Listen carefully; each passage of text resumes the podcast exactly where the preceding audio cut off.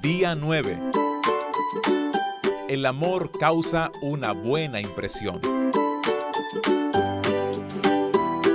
Saludaos unos a otros con un beso de amor. Primera de Pedro 5:14. ¿Sabías que puede decirse mucho sobre el estado actual de un matrimonio por la manera en que se saludan?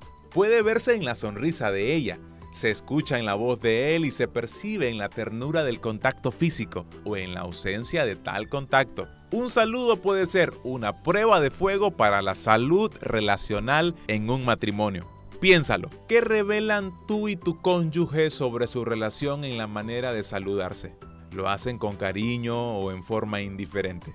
Tu modo de saludar hace que tu esposa o esposo espere con ansias el momento de verte. Algunos no se saludan con calidez porque no sienten que sea sincero el abrazo o el beso. Argumentan cosas como estas, soy fiel a lo que siento.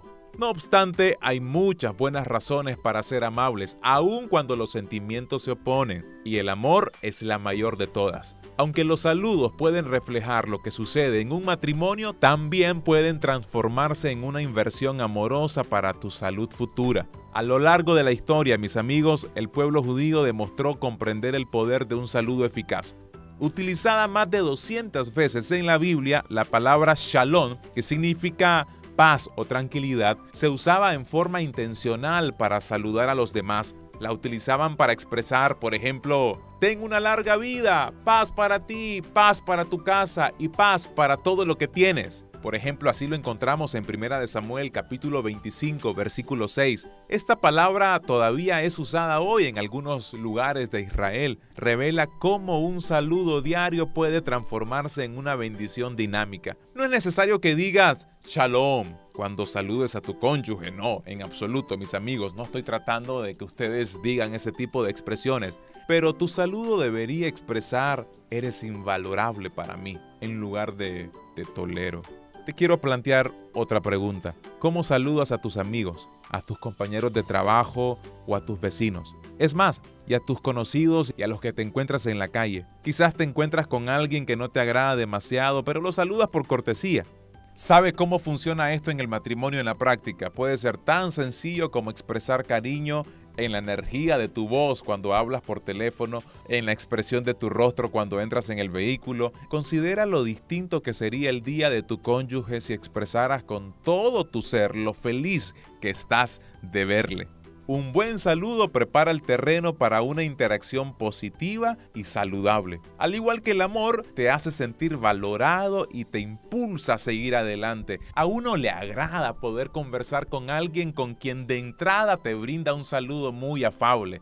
¿Cuánto no más a tu esposa? ¿Cuánto no más a tu esposo?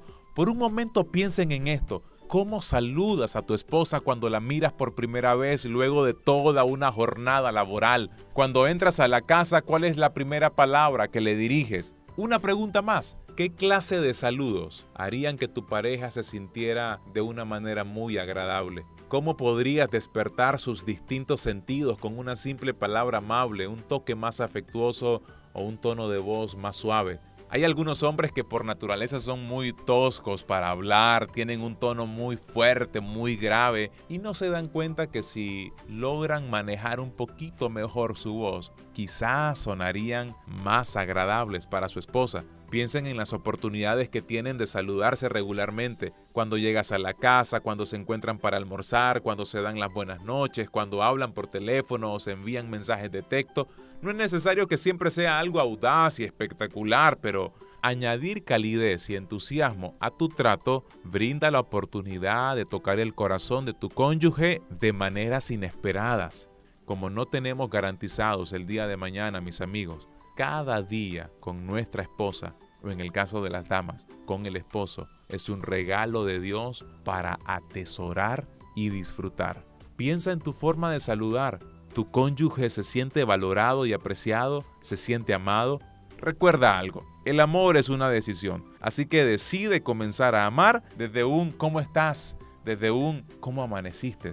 Hay algunos que en lugar de preguntar ¿cómo amaneciste? preguntan ¿Cómo amaneciste? Y no puede ser así, mis amigos.